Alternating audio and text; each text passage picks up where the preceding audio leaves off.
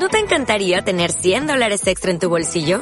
Haz que un experto bilingüe de TurboTax declare tus impuestos para el 31 de marzo y obtén 100 dólares de vuelta al instante. Porque no importa cuáles hayan sido tus logros del año pasado, TurboTax hace que cuenten. Obtén 100 dólares de vuelta y tus impuestos con 100% de precisión. Solo con Intuit TurboTax.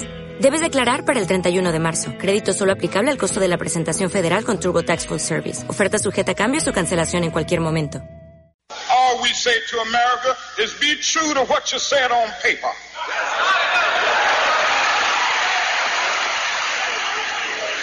Maybe I could understand the denial of certain basic First Amendment privileges because they haven't committed themselves to that over there. But somewhere I read. Department of Justice has reopened its investigation into the killing of Emmett Till. Of course, Emmett Till's mutilated body was found in the Tallahatchie River back in 19... Los Angeles. For the first time, police officers talk. Officers who were there when Rodney King was pulled over and brutally beaten. Got to the point. Melanie Singer broke down on the stand as she recalled having seen Officer Powell beat Rodney King in the head with his baton. The situation here in Santa Monica, California, folks, bad enough. The nation erupted. It's been a difficult and angry night in cities across America with defiant protests. Dramatic scenes tonight in the American capital where a curfew has just gone into effect, but the protests continue. Y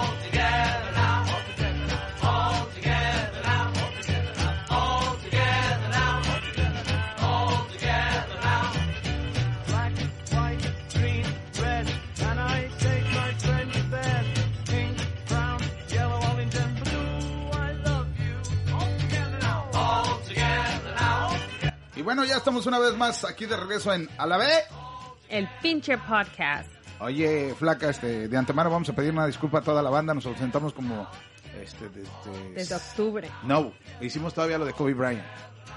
Hicimos lo de Kobe Bryant, que fue en enero, y ahorita pues prácticamente estamos regresando otra vez. Se puede ver como que, porque el tema que vamos a hablar el día de hoy, se puede ver como oportunismo prácticamente por todos los temas que hemos dejado de hablar, pero de- vamos a comentarles rápidamente. eh, la flaca pues está a punto de, terminar la escuela, yo me enrolé otra vez en la escuela, este...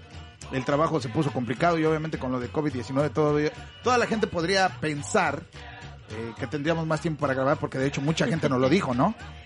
Sí, ah, interesantemente nosotros, sea, Cristian y yo, es cuando más ocupados hemos estado. Am, no, es- no es excusa, pero por ejemplo yo estuve enrolada en dos universidades a la vez, ah, terminando dos, tip- dos am, series de cursos Diferentes. diferentes, intensos a la vez. Aparte la matemática no es lo tuyo. Am, y, a la- y también estaba trabajando 40 horas a la semana. Ah, y con el niño en la casa dando sus, sus lecciones del niño. tú- Ah, ¿sabes? sí, porque también el niño tuvo que dejar de ir a la escuela por la cuestión que se está viviendo. O sea que hasta maestra me convertí. A llegar del trabajo, a revisarle la tarea, a enseñarle cosas, explicarle cosas, a hacer más tarea, hay clases de fin de semana, clases de día, de noche, a todas horas, trabajo, los clientes. Ah, más aparte, este, el problema con su cirugía que tuviste, eh, tuvo una cirugía la, la, la flaca, una cirugía cosmética, no es por sacarla, este, ¿cómo se llama? Al balcón y se le complicó un poco y el dolor ha estado cañón, entonces, pero prácticamente ya estamos aquí de regreso, más aparte, habíamos, este, prácticamente deshecho lo que era, el eh, no teníamos ni estudio, lo estábamos grabando, eh, todo lo que grabamos anteriormente, siempre estábamos acostumbrados a tener estudio, eh, cuando te pones a hacer algo, no teníamos estudio, pero estuvimos remodelando los cuartos. Eh, un resto de cosas, ahora sí ya tenemos el estudio, ah, yo creo que al 40%. Como pueden escuchar, se escucha un poco hueco porque todavía no tenemos el soundproof, pero ahí va. Pero decidimos grabar el día de hoy porque creemos que es un día muy importante, como el día que fue lo de, Kobe Bryant. Este, eh, y, lo contamos pues hoy, tristes los días y, y lo pensábamos grabar y no grabar acerca de lo que está pasando ahorita en estos momentos, especialmente eh, ya en el condado de San Bernardino, que es en el condado que vivimos nosotros, que hace algunas horas, ¿qué fue lo que te comentaron? Algunos minutos, ¿no? Que te comentaron, flaca. Sí, me comentaron ah, amigos conocidos, amigos que viven en de aquel lado del condado de San Bernardino, que ya, se, ya incendieron los protestantes y sinceramente hay mucho oportunista que no es parte del movimiento que está aprovechando para Saquear. hacer ver mal el movimiento de Black Lives Matter. Am, están quemando los swap meets. de San Bernardino. Están quemando los swap meets, o mucha gente los llama el mall. El tianguis. El tianguis, um, el mercado de San Bernardino. Y la cosa, eh, quiero decir, profesionalmente como historiadora, apenas va empezando.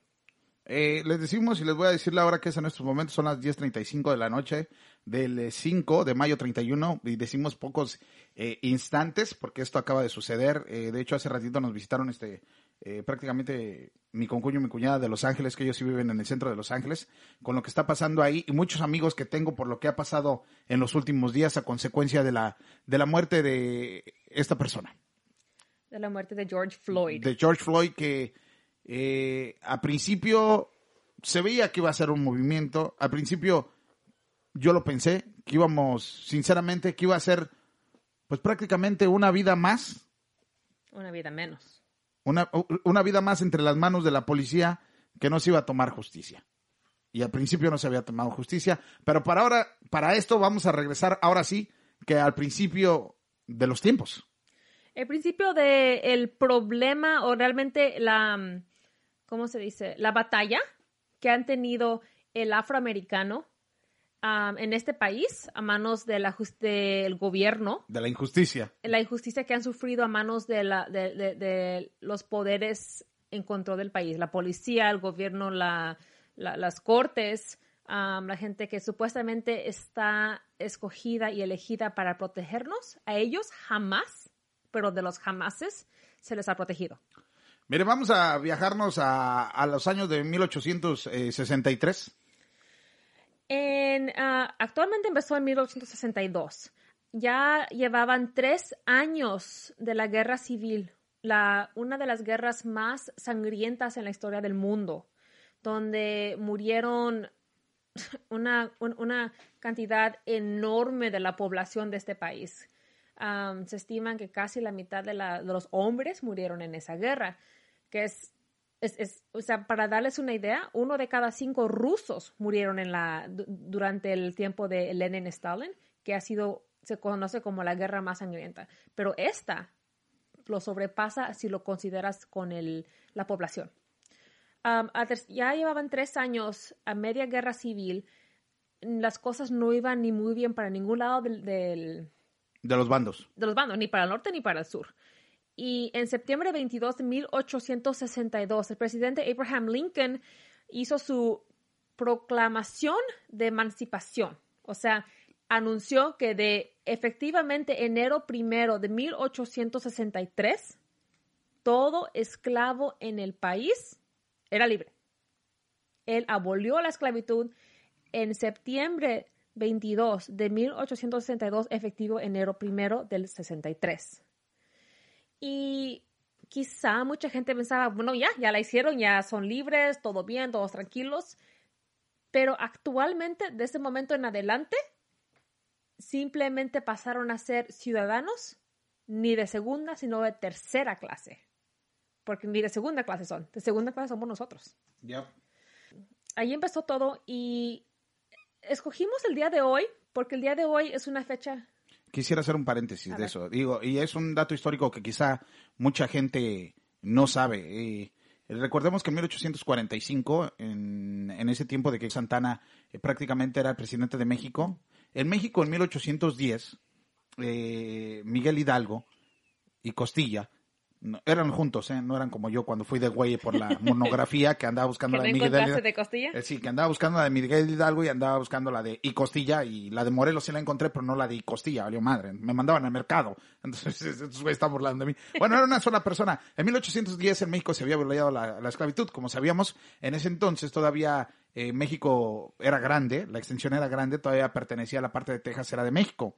Entonces dicen...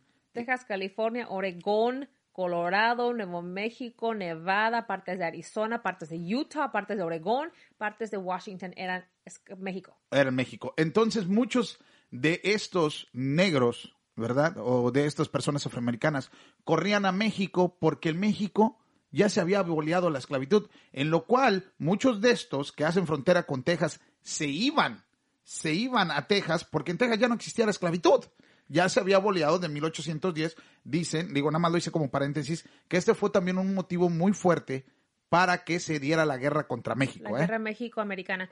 Y, y es muy importante, muy interesante que, que, que trajiste eso al tema, porque cuando hablan de la guerra civil de Estados Unidos, hablan de que los esclavos se huían al norte. Nadie habla de que huían al sur, Al sur, claro. y al este. Ni al este, claro, claro, claro. Nadie habla de eso porque nadie quiere reconocer que México era más progresivo, que México lo abolió a la esclavitud 10 años antes, una década antes, y que los esclavos sabían. 1810, 50 años antes. 50, perdón, cinco décadas antes. Y los esclavos sabían. ¿Y por qué sabían? Porque la gente que no era racista, la gente que no tenía esclavos, pasaban y decían, si te llegas a escapar en México, no existe. En No- México, en México es ilegal. Y aparte ahí te daban tu terreno, lo que cultivabas era tuyo. Recordemos que México eh, era muy rico en minerales, especialmente con Nevada, en la plata, eh, Cali. con California en el oro. Y no hablemos de las cosas que entonces, entonces no, no se daba el petróleo, pero ah, el cultivo que podrías tener un, un, no sé, tu, tu, tu ejido y podrías cultivar y podrías vivir con tu familia mientras lo cuidaras y fueras parte, eh, te hicieras ciudadano mexicano, que en ese entonces se regalaban las tierras, ¿no? Entonces sí, no hablan de eso. Obviamente no podían ir para el otro lado porque había agua. Y tienes razón cuando tocas el tema de que dices, bueno, pues ya la hicimos, ya la armamos, se abolía la esclavitud. Ya ya, ganamos, ya ganamos. la frase célebre, ¿no? Um, we are free, we are free, thank God Almighty, we are free. Somos libres, somos libres, gracias a Dios Todopoderoso, somos libres, ya lo logramos. Eso era el grito de la gente, de los ex esclavos afroamericanos traídos, traídos, perdón, se me salió lo pocha, traídos a este país contra su voluntad, raptados, robados, violados, abusados, por fin después de siglos de esclavitud, ya libres, ¿verdad? Eh, sí, eh, eh, va, va- vale ahí mencionar Pero no. que, que, que todavía, men- que todavía pues, se los seguían trayendo y los traficaban. Cuando en el norte ya se había boleado la esclavitud, que ya no había esclavitud, se los robaban del norte para venderlos en el sur. Sí, s- todos nosotros hemos visto esa famosa estrella que usan los policías, que es su badge, es su, ah, ¿cómo se dice en español? Badge. Eh, su placa. Su placa, la placa de policía. Es una estrella, la, la clásica, ¿verdad? La que usan los, am, o ahora los sheriffs, la clásica que usan en, en la- en la- en la- en las películas del viejo oeste, cuando sacan al sheriff acá con sus pistolas. Esa estrella fue inventada y diseñada para el grupo de personas contratadas por el gobierno del sur, el gobierno de los países del sur que tenían esclavos, contrataron a miles de hombres para que cazaran y regresaran a los esclavos que se, que se escapaban a cambio de una, Eh, eh, una eh, multa, una fianza. En nuestras redes sociales, ahí en Alabé el pinche podcast, Alabé el pinche podcast, tanto en el Instagram como en el Facebook, eh, vamos a estar poniendo las fotos y cómo es que se hacían este tipo de papeleos y cómo es que se buscaban también a, a, a este tipo de, vamos a decirlo así, a los negros esclavos cuando se escapaban o cuando los vendían, el formato que usaban para venderlos literalmente como una cosa. Este hombre tiene 20 años, es espaldón, puede cargar, o te vendo a este hombre, es cojo, eh, está tuerto, no le sirve una mano, pero te puede servir para algo, ¿no? Sabe contar, Eh, sabe escribir, sabe medir. O sea, toda- Um, prácticamente toda esta cosa. Pero regresando al tema y a lo que vamos a hablar, no vamos a hablar tanto de la esclavitud, sino pues que realmente estamos en el 2020. Han pasado alrededor de, si lo hacemos en estos momentos, 160 años. Si me permites terminar con la estrella. Perfecto. La estrella dice Runaway Slave Patrol. Literalmente patrulla contra la esclavos huyi- huyi- huyi- Fugitivos. fugitivos, gracias. Se me va el español. De esclavos fugitivos. Les pagaban tres dólares en esos tiempos por cabeza al- a, a- a- a la patrulla, a la persona. Y luego, si el juez encontraba o decidía que sí eran esclavos, se les pagaba un bono acá al juez por cabeza.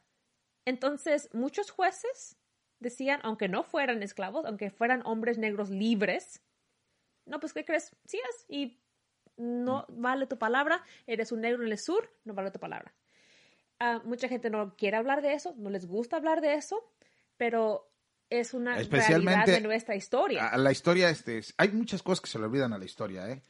Lo, lo- lo intentan borrar. Y tenemos que recordar una cosa muy importante que nadie sabe, muy, o no, muy poca gente sabe, que hasta 1990 el 90% de los libros de historia americana eran escritos en el sur del país, en Alabama, en Georgia, en Texas, en Florida, por hombres blancos racistas. Ah, perdón, yo pensaba que ibas a decir que hasta 1992 fue cuando por fin la reina Isabel dejó libre a Sudáfrica y que Nelson Mandela salió de la cárcel y pudo hacer algo, pero eh, digo, relacionado, ya como estabas hablando de eso, y estábamos hablando de los güeros contra, obviamente, los africanos, dije, igual iba a decir eso, nada que ver, pero mucha historia en eso también No. detrás de eso. Sí, pero si nos desviamos, hablamos de Haití, hablamos de Centroamérica y sinceramente ahorita en este momento me quiero enfocar en Estados Unidos.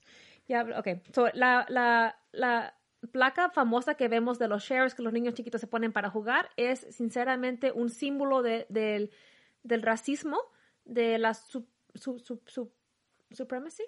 De la supremacía Supre- blanca. Supremacía blanca que sigue, se sigue viviendo en este país. Bueno, que la adoptamos en eh, que 1930 y tantos con Hitler, ¿no? Con eh, si lo hacemos con una supremacía Le blanca, un pico más y es la estrella de David. es la estrella de David que se usaba para los judíos. Sí, sí, sí, para que vean que todo esto viene de la mano. Bueno, a lo que iba es que esa misma estrella, cuando Texas am, se convirtió en parte del- del- de, de- de la Unión Americana, esa estrella se convirtió en el, Símbolo. en la- en el símbolo oficial de la policía de Texas, de los Texas Rangers. Ahí nació y luego se extendió. Entonces lo que pasó es, lo que nadie quiere decir, es que esos caza esclavos, literalmente caza esclavos, se convirtieron en los primeros policías. Ya con ese racismo, ya con ese odio, ya con esa costumbre de que les paguen por abusar de, se creó de ahí lo que hoy tenemos de policía. eh, que viene siendo prácticamente casi lo mismo. Y digo, y me refiero a lo mismo porque lo hemos visto durante los años, ¿verdad? Ya pensamos y platicamos de que supuestamente rápidamente le dimos así una cachetada, un guantazo a lo que fue que pensábamos que ya prácticamente el, el, el- vamos a decir, el racismo no que había terminado, pero la esclavitud había terminado, porque después eras eh, afroamericano y no tenías derecho a usar lo mismo, no tenían derecho a votar, no tenían derecho a tener territorio, a tener terrenos, a ganar dinero. O sea que no, no tenías dere- derecho a nada. A nada. A nada. Y me imagino que eso pasó durante los próximos 40 años. Inmediatamente después am, se instalaron ciertos procesos, ciertas reglas, ciertas leyes para protegerlos ayudarles a su- subir en el gobierno. Pero am, se llama Reformation, la reformación del país. Ah, la reformación fracasó porque los jueces locales, la gente local, los caza esclavos, se unieron y formaron el Ku Klux Klan, el KKK, y se dedicaron a destruirlo por dentro, al igual que estamos viendo que muchos blancos ah, oportunistas en este momento están sabotando, Saboteando. saboteando las protestas y tu- turnándolas violentas que nos está dividiendo entre la gente, la gente que entiende y la gente que no entiende. Mira, vamos a ser sinceros, esto siempre se ha hablado en cualquier, hasta en cualquier eh, partido político, en cualquier marcha, siempre se dice eh, o, o se ha manejado que siempre hay infiltrados para empezar a cometer barbaridades.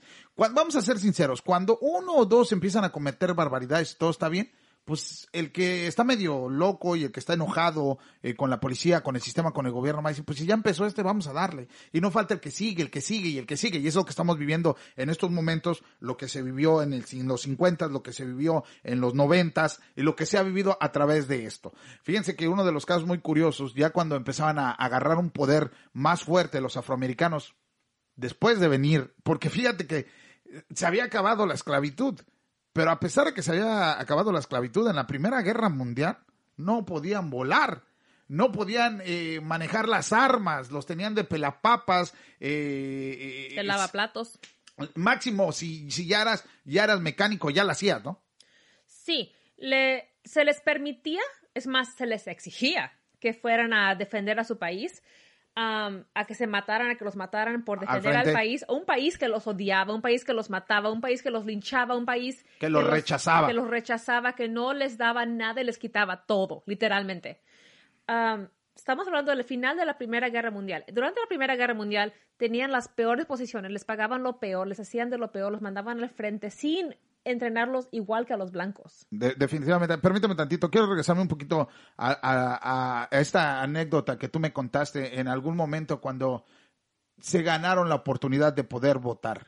Que dijeron, sí, cierto, son ciudadanos americanos, tienen el mismo derecho que nosotros, pero tenían que pasar un examen, ¿no? Sí, en el sur del país y en gran parte del, en gran parte del país se implementaron, hablando una vez más de la reformación que fracasó, la gente en poder, y esto lo eh, vengo yo estudiando ya una década, les puedo dar miles de casos, miles de um, sources, miles de citations, miles de ejemplos, Citaciones, citaciones ejemplos. de ejemplos, miles de casos, nombres, fechas, todo, porque es tan frustrante, que, bueno, les daban el derecho a votar y los jueces locales, los abogados locales, el DA local, la gente local en poder, blanca, decía, ok, está bien, que vengan a votar, pero que me pasen este examen de literatura Literatura. literatura. Que me vengan y que me sepan escribir, you know, es- es- que me sepan descifrar esta literatura clásica, que me pasen ese examen, que me pasen aquello. En un tiempo cuando no existían fondos para las escuelas públicas para negros, cuando no tenían derecho a ir a las escuelas públicas que eran para blancos, donde no se les educaba, no se les daba dinero, no se les daba fondos, no se les daba ayuda, pero sí exigían que comprobaran que estaban al mismo nivel que los blancos eh, intelectualmente, educativamente. Entonces, no, les decían, sí votas, pero no calificas, no votas. Y obviamente eh, se dice también que ese mismo examen, o un examen parecido, se les daba a los blancos para que votaran, pero pues obviamente las preguntas eran eh, preguntas de kinder, ¿no? Con lo cual podían eh, eh, tomar el poder y quizás hacer el cambio en, en la política, ¿no? Ese era un paréntesis, desde ahí vimos eh, el tipo de abuso que esta reforma que se quiso implementar hacia los afroamericanos, pues no avanzó, porque no avanzó para nada. Se deshizo, lo deshicieron por dentro las mismos, ah, um, Organizaciones. las mismas, mm, no organizaciones, las mismas Dependencias del gobierno. Ok, las mismas dependencias que estaban encargadas de enforzarlo y, y, y, y hacerlo más fuerte, se encargaron de derrumbarlo por dentro, de carcomerlo como un cáncer por dentro, que es la mejor anécdota que puedo encontrar. Am, pero sí, así, así pasó desafortunadamente. Vámonos a la Primera Guerra Mundial. La Primera Guerra Mundial, por fin, van a la guerra, pelean, se matan, matan, ven atrocidades, quedan frustrados y empiezan a ver algo muy interesante Ajá. hombres y hombres que nunca habían salido de su pueblito, nunca habían salido de su estado, de repente están en Francia, están en Londres, están en Alemania, están en Rusia, están en Japón, están en Hawái, están en, en- islas paradisiacas, están viendo algo muy interesante que jamás han visto en su vida. La gente fuera de Estados Unidos los trata igual que a los blancos. La gente fuera de Estados Unidos los respeta igual que a los blancos. Les hablan con respeto, les tratan bien, los toman con la misma consideración y se dan cuenta que el problema es su país, no son ellos. No es algo común que los traten así. Entonces, empiezan con un lema muy interesante, muy fuerte, a mí se me hizo muy fuerte, que aún viendo eso, su patriotismo no murió ellos siguieron peleando fuerte y ahora con el lema entre ellos diciendo, hoy, hoy, Voy a cambiar. hoy tendremos victoria en Europa, mañana tendremos victoria en casa. O sea, pensando ya al futuro, llegando a mi casa vamos a pelear y vamos a hacer el cambio para que nuestros hijos no pasen por eso. A- aparte, eh, digo, si lo, si lo vemos en estos momentos, fueron a pelear por un país que para empezar no tenía mucho que ver ahí.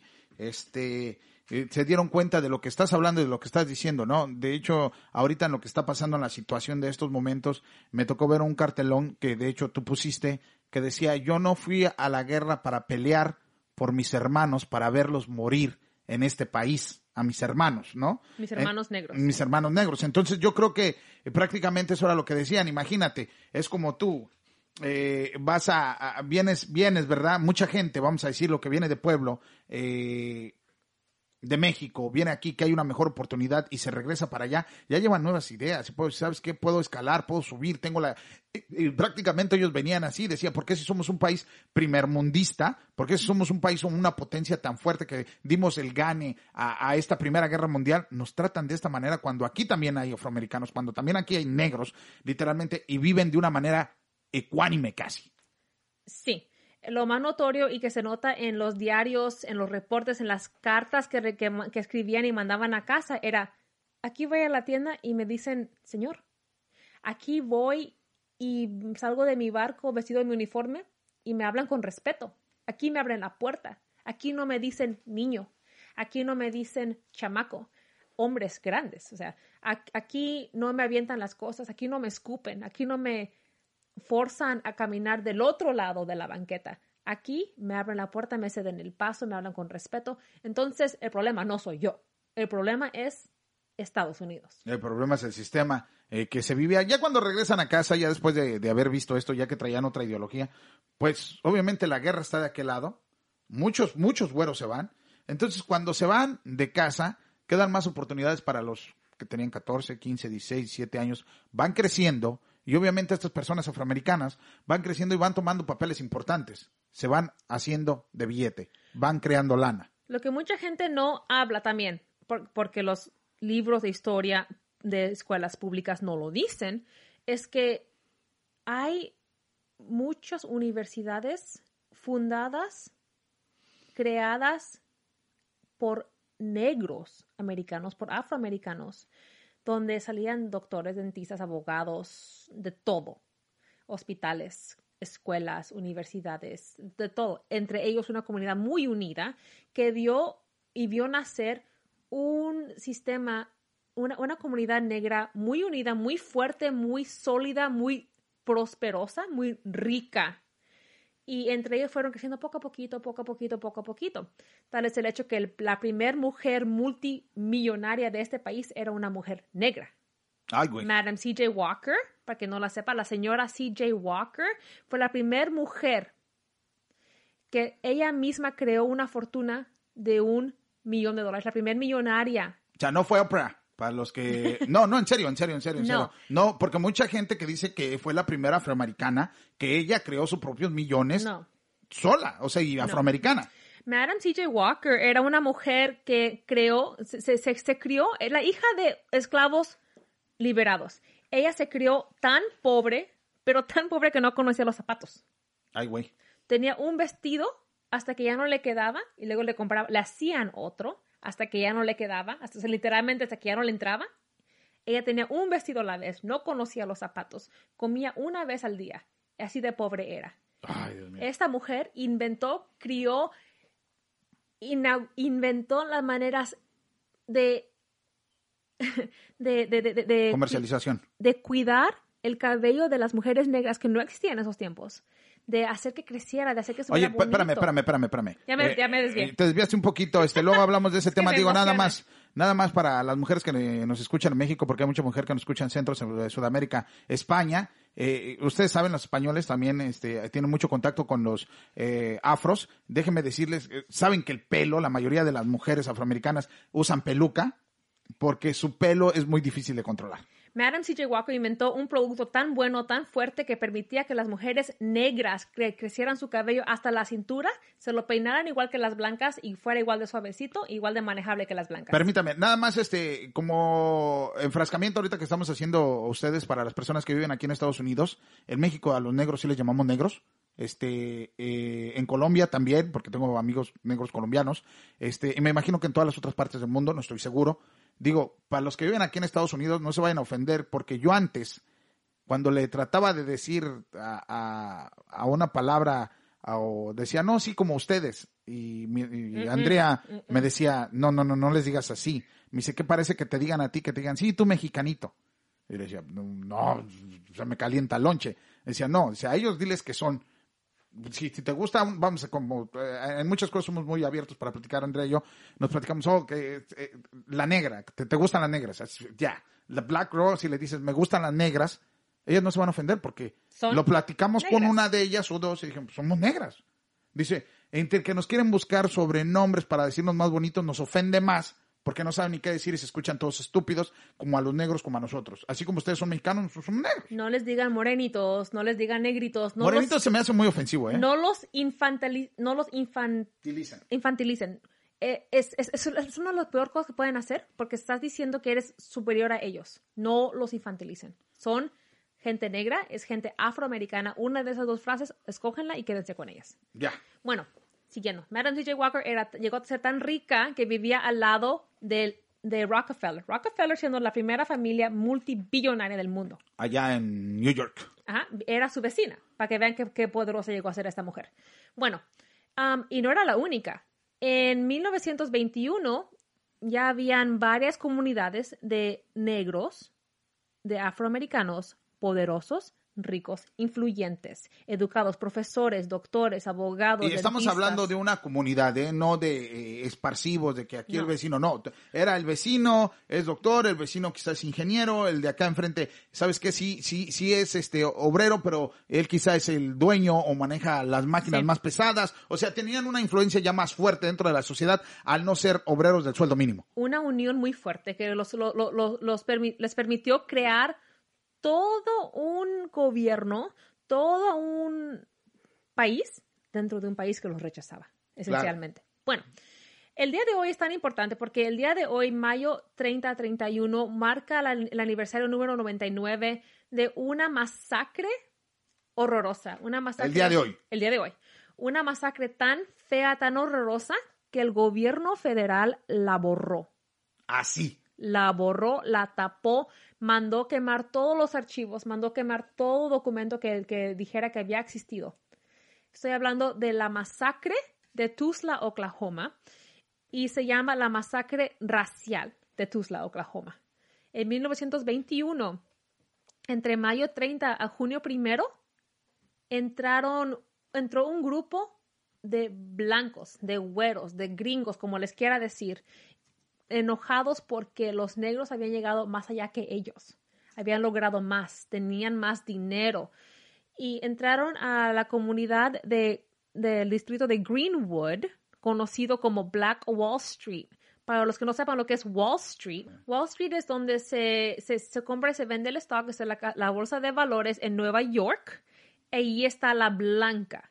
Bueno, en Tulsa, Oklahoma, el distrito de Greenwood era conocido como el Wall Street negro. Donde se volvía el billete, ahí dentro, donde se movía Ah, su se economía. movían millones de dólares diarios. Allí mandaban, traían millones de dólares de mercancía, de movimientos, de joyerías, de habían universidades, había de todo. ¿ok?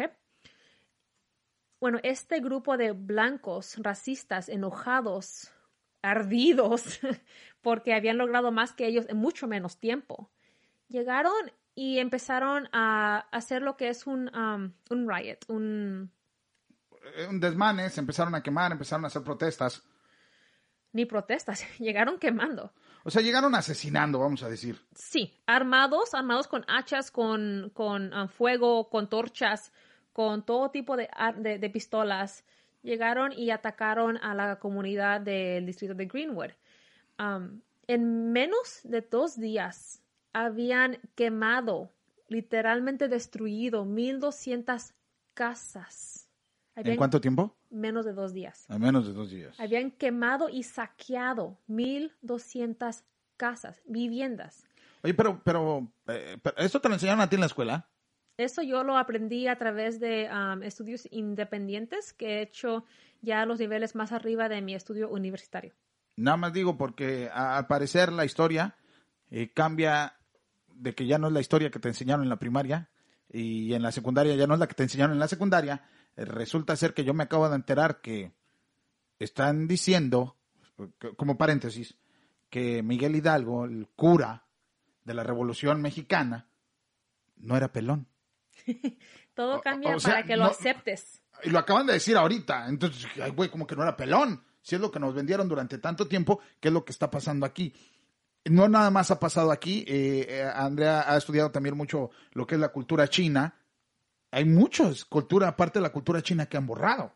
Yo me he topado con muchos estudiantes aquí en Estados Unidos que vienen de China, vienen del mainland China, o sea, de la, de la tierra Sí, sí, de, la ciudad- de China, de. China. Y no saben, no saben un tercio de lo que yo sé. Y ellos crecieron y vivieron ahí. Eso a mí se me hace tan interesante. Pero también mis amigos negros no saben esto, no saben su historia porque fue borrada, fue eliminada. Bueno, les dije que saquearon y quemaron 1.200 casas. No estamos hablando de departamentos, no estamos hablando de cosas pequeñas. Estamos hablando de residencias de gente rica. 1.200 completamente quemadas. Quemaron tres- 35 bloques cuadrados de negocios. No, pues sí es un resto, imagínate, para ese entonces y el potencial que habían agarrado, agarrado en los últimos, que 50 años, ¿no? De que pasó eh, la independización, de que los dejaron libres y de molestar. Pasa esto, entran, asesinan. Y me imagino que al asesinar, si ya era costumbre de los blancos violar a las mujeres negras, me imagino que Aquí no, no ha habla- de haber costado. aquí no se habla de violaciones, pero lo más seguro es que la gente no quiso hablar. Porque no es, es más increíble, imposible que hayan hecho esto y no hayan violado a nadie. Porque 35 bloques cuadrados quemados, totalmente destruidos, puros negocios, y un estimado de 300 personas negras asesinadas en dos días a manos de los blancos enojados, de los gringos, de los güeros, de los como les quieran decir. Fueron, entraron y masacre- masacra- Masacraron. masacraron, perdón, se me va a decir la pocha, a toda una comunidad, la devastaron, la, de- la borraron de la faz de la tierra, literalmente. Nada más para mencionarles, eh, Tulsa viene estando a aproximadamente en kilómetros 160 kilómetros al oeste de Oklahoma City y a 101 millas de lo que es Oklahoma City. O sea, todavía existe ahí, es una ciudad muy bonita ahorita, pero eso fue lo que pasó en ese entonces que me imagino que hay que tener mucha historia yendo ahí. Vamos a ser sinceros, todos estos estados que estamos hablando, que son de aquel lado de Nueva York, donde empezó prácticamente toda la colonización de Estados Unidos, están llenos de historia. Exactamente. Ahora, lo más triste, lo más feo, es que el gobierno federal lo borró. Totalmente mandó borrar, destruir, quemar todos los records, lo que ha pasado, todas las fotos, todos los reportes, todo lo, lo borraron. La gente agarró, se fue y volvió a hacer sus vidas. Porque desde ahí vamos a hacer, y vamos a hacerlo ahora con el, con el, con el punto analítico, ¿verdad? Todavía el, el gobierno, eh, vamos a decir, estas supremidades güeras, pues ya al ver esto se sentían impotentes, ¿no? Al decir, ¿qué va a pasar de aquí En adelante, al día de hoy? 100 años. lo que sigue pasando. Eh, ¿Qué va a pasar ahora? Este, ¿Qué vamos a tener? ¿Qué vamos a ver? ¿Qué vamos a hacer? Vamos a ser sinceros, estamos hablando de 1920, ¿verdad? 21. 21, 1921. Si ya de ahí ya veíamos que estas personas iban a tener un potencial económico fuerte, que iban a crecer de una manera grandísima, porque obviamente había mucho aquí, obviamente se, nos- se iban a esparcer, como lo hicimos nosotros los latinos, en este país y iban a agarrar un poder económico que hasta el día de hoy tienen muy fuerte. Hay muchos negros educados, muchos, eh, vamos a hacer, bueno, va- vamos a quitarnos de problemas. Barack Obama ya fue presidente, ya tuvimos un, un presidente negro. La primer mujer dueña de una aerolínea es una negra joven, de mi edad. Espérame, eh, el día de ayer salió un cohete a la luna, otra vez, ¿verdad? ¿Cuánto tiempo se cayó la NASA? ¿Y cuánto dijeron llegamos a la luna mientras los rusos ya habían Iban llegado y venían. no, al- no a la luna, pero ya habían ido al espacio, ya habían mandado objetos al espacio tres, cuatro, cinco veces. Y habían lanzado Sputnik. Ajá, entonces aquí no podían. ¿Y quién creen que le resolvió el pedo? Un grupo de mujeres negras. Pero ese se, se merece Eh. su propio episodio. Pero eso salió hasta años después, exactamente. Es a lo que iba. Am, esta masacre pasó en 1921. 69 años después, la comunidad de Tulsa, Tulsa, perdón, la comunidad de Tulsa se unió en 1990 y pagó una investigación para saber qué fue lo que pasó y que el mundo supiera qué les habían hecho. Me, me imagino que ya eran los nietos de la gente que había sufrido esto, ¿verdad? Y en el 2001... Permíteme, 11 a- aquí, lo único que, que- que tra- estoy tratando de encontrar en este momento, en este mismo momento, hay muchos shows en los cuales nos preparamos, pero al mismo tiempo como quieres indagar más y ver más, especialmente pues aquí la flaca es la que se la sabe de la historia y yo simplemente lo veo. No encuentro fotos, ¿eh? son muy Eh, escasas. Estoy viendo unas partículas de periódico eh, aquí que dije Nav negro for attacking a girl. En- en- ay, se justificaban con otras cosas, ¿verdad? Pero estoy viendo que, que, que no, mm, prácticamente no hay mucho. Pero los borraron. Lo único que, que existe es, son las fotos de, de vecinos, la gente, de la misma gente que estaba queriendo documentar lo que les habían hecho. O sea, la gente que tomó fotos y se las guardó décadas por miedo de que, le hicieran, que se lo volvieran a hacer. Ah, esta gente se fue. En 1990 crearon esta comisión para investigar qué había pasado. En el 2001, 11 años después, por fin dieron su reporte de lo que había pasado. Publicaron fotos, publicaron am, cartas, publicaron evidencias, am, testimonios de primera persona de gente que lo vivió. Y es por eso que la gente como yo, que está interesada en investigar lo que yo llamo la verdadera historia del país, puede verlo, puede descubrirlo, puede contarlo, explicarlo para los demás que no tienen la misma oportunidad de uno de ver los mismos documentos. Porque yo me considero muy, pero muy afortunada de poder entrar a ciertos archivos históricos que muy poca gente, muy poca porción de la, de la población va a ver en su vida. Claro, por las bibliotecas en las cuales has manejado. Fíjate que en, en- en reportes que se han dado, eh, exactamente no hay una aproximación de la cual se habla de veras de cuántas vidas se perdieron en ese desastre. Tienen un alrededor, pero se habla de un número que se me hace totalmente eh, absurdo, dicen, digo, para lo como lo están manejando, ¿verdad? De 50 a 300 vidas. Pero O- o- ¿Cómo de 50 a 300 vidas? O sea, es como si me dijeras de una a 300, güey, no me estás diciendo nada. Lo que pasa allí es que el gobierno, y después de, de- de que les mostraron todas esas pruebas, dijeron, no, no, aquí pasó algo y ustedes, ustedes nos hicieron borrar. El gobierno dijo, ok, sí, sí, sí, sí. Pero no fue para tanto, mataron como a 50. O sea, sí hubo pedo, pero no tanto. Ahora lo más indignante. El presidente mandó la Guardia Nacional a que escoltara a los sobrevivientes y los llevara a otro estado, que los sacara de Oklahoma sin nada, sin recursos, no les ayudó, no les dio nada, nomás los sacó escoltados y nunca les dieron razón y les dejaron saber qué pasó con los cuerpos de la gente asesinada. En Hasta la fecha de hoy no se sabe dónde están. En ese entonces, el jefe de la policía, que se llamaba Chuck Jordan, eh, le dicen, oye, ¿qué pasó con la policía? ¿Dónde estaba? Y el policía de departamento dijo, pues que nosotros estábamos haciendo nuestro trabajo. Dice, pero pues al parecer no lo hicimos muy bien. Dice, bueno, pues ya después de ahí los afroamericanos se fueron. O sea, como diciendo, Sirvió. o sea, pues Diciendo sirvió. no entiendo, o sea, güey, si estaban haciendo nuestra chamba, pero como hasta el día de hoy protegiendo todavía a los blancos, Sí, porque aquí menciona al KKK. sí. O sea, sí estábamos haciendo la chamba, sí, güey, estábamos defendiendo, vinieron a hacer los negros, un vinieron los blancos a hacer un desmadre, pero cuando se enojaron los negros y los querían atacar, los protegimos. Esto sí está, está, está del nabo, o sea, eh, pasan, no ha cambiado mucho en las situaciones cuando los vemos a, a este nivel, lo que vivimos hoy por hoy, ¿verdad? Esto fue uno de los grandes movimientos que ya hacía. fue una de las primeras y más notorias tragedias que haya pasado. Ahora se puede hablar mucho de, de, de Tulsa, pero una vez más se merece su propio, su propio episodio.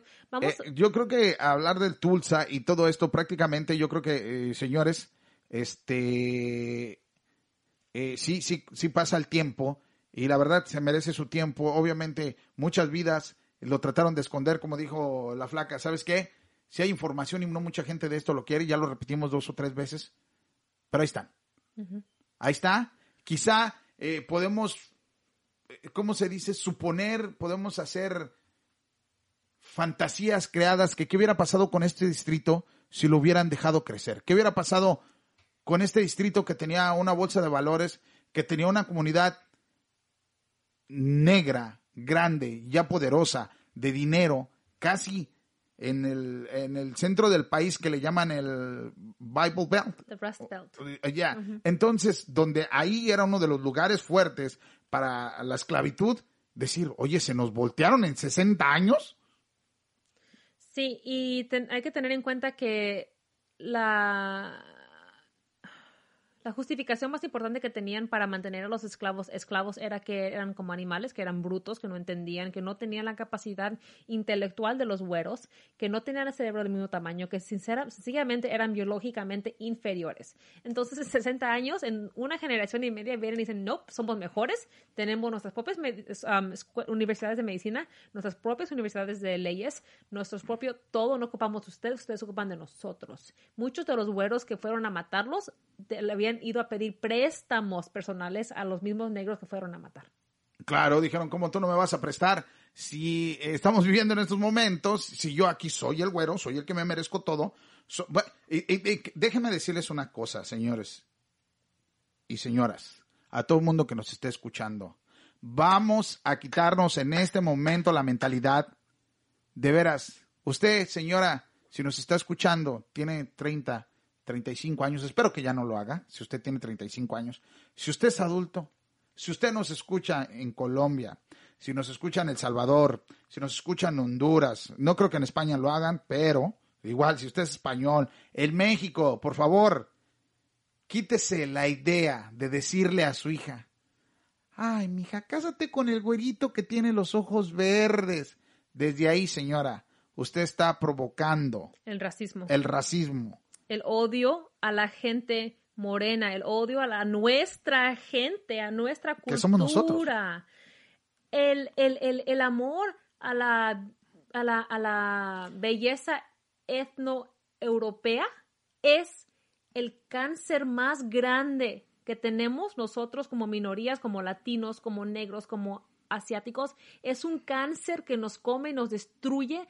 Se, se, traga nuestra cultura, nuestra, nuestro honor, nuestra, nuestros valores, nuestra, nuestro orgullo. Se lo come, se lo traga, lo destruye, lo deshace. Y, el güerito de ojos verdes. Eh, eh, no, no tengo nada contra ellos. Yo soy moreno. Mi hijo es güero, ojos eh, verdes. Mi hijo es güero, ojos verdes.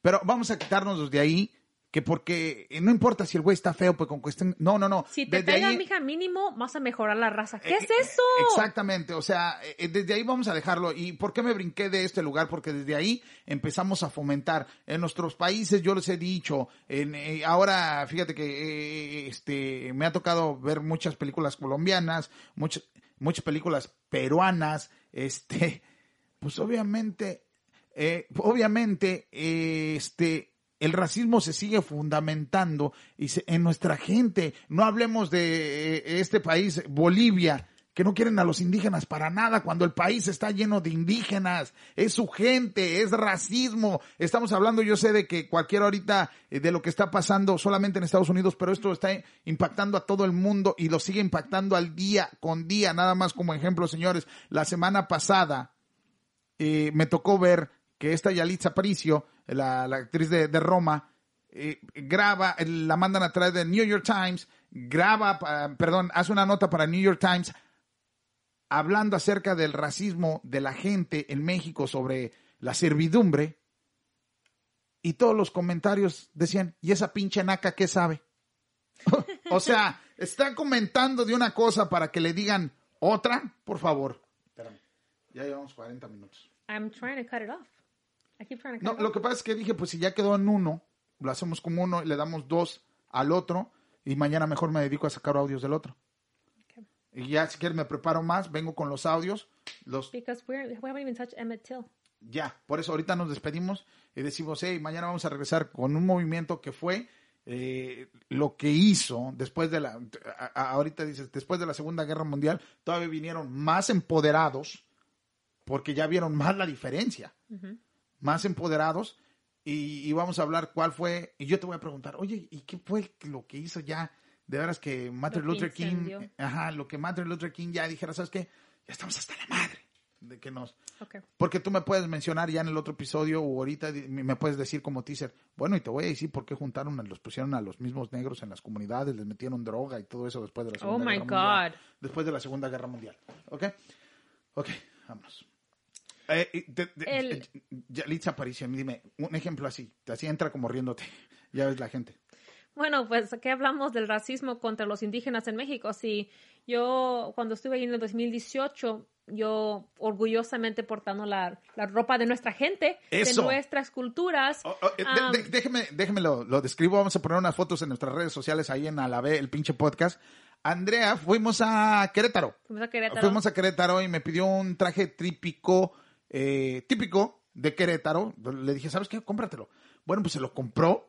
Eh, se puso sus guaraches, se puso un traje amarillo muy pintoresco, que ya encontramos a la persona que usa pintoresco. Es Mi una, fajón. Es, es un insulto para, Por cierto. por cierto, pintoresco es, es, es un insulto. Eh, y, y se lo puso, y se veía muy bonita, porque se puso hasta una flor en el, en, en- en el pelo. Y íbamos, ¿a dónde íbamos? Es que yo no, yo no tomé. Era, era el Día de los Muertos, íbamos a Puebla, fu- fuimos a Puebla. Y muchos de ustedes, muchos, cientos de ustedes ya me conocen, saben cómo soy físicamente. No estoy blanca, no soy morena, soy amarilla. Una mezcla, pero bien mezclada. Sí, como oliva. Ah, sí, bien mezclada. Am, no estoy alta, no soy chaparra, no soy delgada, no soy gorda. Estoy totalmente normal por todos lados. Y me puse este vestido, me puse mi fajón, me peiné, me puse mi, am, ¿cómo se llama esa flor? Un- un- una flor en el cabello, arracadas, arracadas grandes, todo de acuerdo con mi outfit y nos fuimos a Puebla. En Puebla no tuvimos, fue una reacción medio rara con los, con los hombres en Puebla, Eh, para empezar. eh, eh, lo que pasa es que la gente nada más cree Se que me- realmente los, las indígenas que andan alrededor de, que andan vendiendo en los supermercados o quizá andan pidiendo dinero o andan vendiendo, creen que son las únicas que se visten así. Y al verme, los hombres reaccionaron bien raro, ¿verdad? Sí. Pero raro. Hagan de cuenta ustedes, hagan en cuenta ustedes, un poquito, imagínense en su cabeza, que se me ocurrió bajarme en ropa interior y pasearme por el centro del, del pueblo. Así reaccionaron los hombres. Y traía un vestido amarillo típico abajo de la rodilla, chanclas, guaraches, Guarachos. y un suéter y iba bien tapada. Iba con mi esposo, con Cristian, iba con mi suegro. Y reaccionaron como si hubiera, me hubiera bajado en ropa interior. Sinceramente, así se pusieron de locos, de locos, ofensivos. Hasta miedo daba. Luego, Cristian se regresó a Estados Unidos, aquí a California. Yo me quedé en, en- en el DF y yo seguí usando mi ropa típica. ¿Por qué? Pues porque me encantó, me encanta. No, no veo por qué no lo usa más. Y andaba en el metro En la Ciudad de México. en la Ciudad de México, en Mexico City, en CDMX, en el metro con mis blusas, mis vestidos, muy a gusto.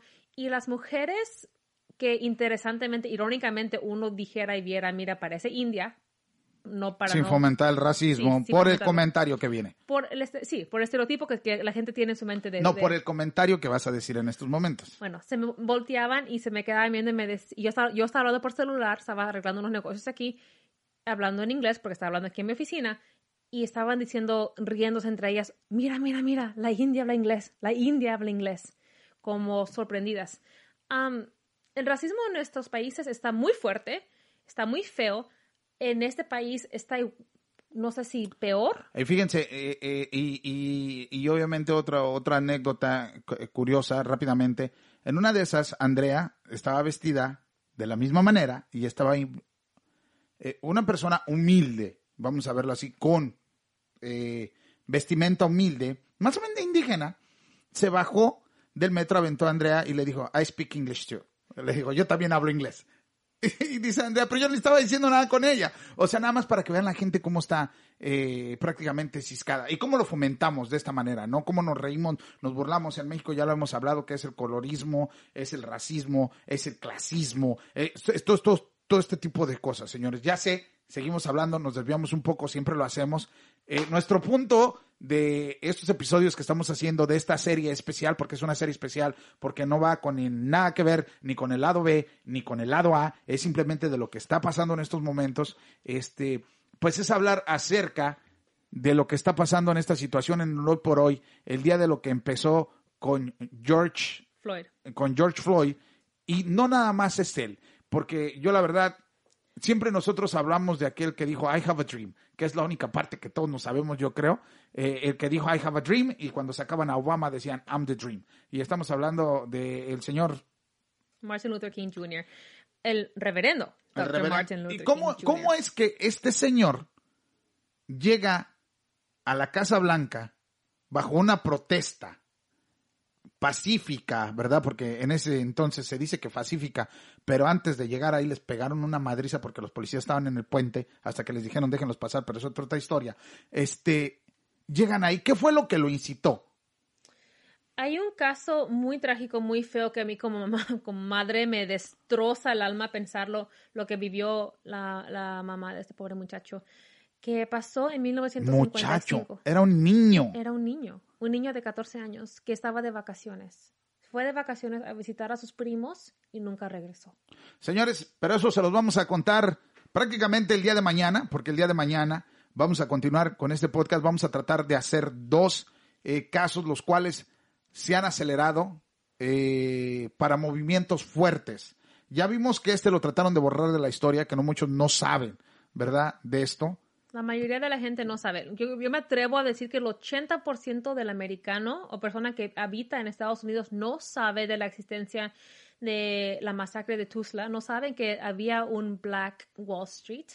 Y el, el chiste de esta serie de podcasts es para explicar, quizá difundir más información verídica, actual, factu um, Con eh, prácticamente con, vamos a decir, con hechos históricos, con situaciones históricas basados a la historia de lo que está pasando el día de hoy, hoy por hoy, cómo se sienten los afroamericanos, los negros el día de hoy. Me ha tocado eh, eh, escuchar comerciales, eh, tantas, pero tantas cosas, tanta tristeza que ve uno, como ayer vi un comercial de un papá lo que practica con su hija. ¿Y sabes qué es lo peor? Que este papá que practica con su hija se vende una clase social. son altas. Se vende dinero, o sea, Son- se vende dinero. Él se ve deporte, eh, la niña se ve bien. Este, el que sabe, sabe. Nada más les voy a decir. Pero eh, el, el chiste de esta serie es para explicar eh, por qué han llegado a lo que todo, a lo que mucha gente está diciendo que es demasiada violencia, que es un exceso de violencia. No es un exceso de violencia cuando uno entiende cuántas veces han intentado pacíficamente, cuántas injusticias, cuántos asesinatos, cuántas torturas han sufrido en sus almas, qué tanto dolor, qué tanto sufren, qué tanto temor tienen desde que abren sus ojos en la mañana hasta que se duermen en la noche, viven en un estado de constante terror. Y hoy estamos hablando de un eh, prácticamente 31 de mayo del 2020. No queremos hablar de en ese entonces, de 1953, no queremos hablar de esta persona, eh, su nombre, de quien se sentó en el bus y dijo, no me muevo. Sí, el asesinato, este asesinato de este, de este niño ah, fue el, fue la, el, el catalista. Fue la, la impulsión prácticamente, fue el impulso para el que impulso. se creara un movimiento en el cual el reverendo Dr. Martin Luther King Jr. Este asesinato, este caso incendió o reincendió la, el movimiento de los derechos civiles en este país que ya se había muerto, por cierto. Dr. Dr. Martin Luther King Jr. ya había fracasado en llamar atención a la injusticia en este país, pero este asesinato, esta tragedia fue lo que unió al país y le dio ese impulso para que Rosa Parks tuviera el valor de decirles no me muevo. Y aquí, en el mismo tiempo, le vamos a dar en esta serie, ya que estamos hablando de esta serie, así como vamos a hablar de eh, Martin Luther King Jr., vamos a hablar de los que tanto le hemos mencionado, de César Chávez, que caminaron, marcharon del brazo, uno lo hacía de un lado y el otro lo hacía con los latinos, porque dicen, ay, pues ¿por qué los mexicanos están ahí haciendo su desmadre? No, señores, no estamos haciendo desmadre, créanme, Estamos- estamos en el apoyo porque sí, ahorita el hashtag es eh, Black, ah, Black Lives Matter. Señores, pero no nada más es about blacks. La razón por la cual importa el hashtag Black Lives Matter es porque, sinceramente, solo a ellos los están asesinando específicamente por ser negros. Desde que nace un niño negro o una niña negra, nacen con ese símbolo de, de tiro al blanco en su pecho y su corazón. Esos niños, desde el día que nacen, son se, son vistos como una amenaza para todo blanco, para todo gringo, para todo güero. Y, y, y nosotros los latinos somos una amenaza desde que eh, no nacemos, pero desde que nos, Desde que llegan a la nos regalan, pubertad. nos regalan el medical. Ya desde ahí, este, eh, nos ven como que vamos a ser pues, unos obreros más. Pero esa es otra historia, señores. Eh, prácticamente mañana regresamos con otro episodio más de A la B. El pinche podcast. Triste, señores, pero regresamos.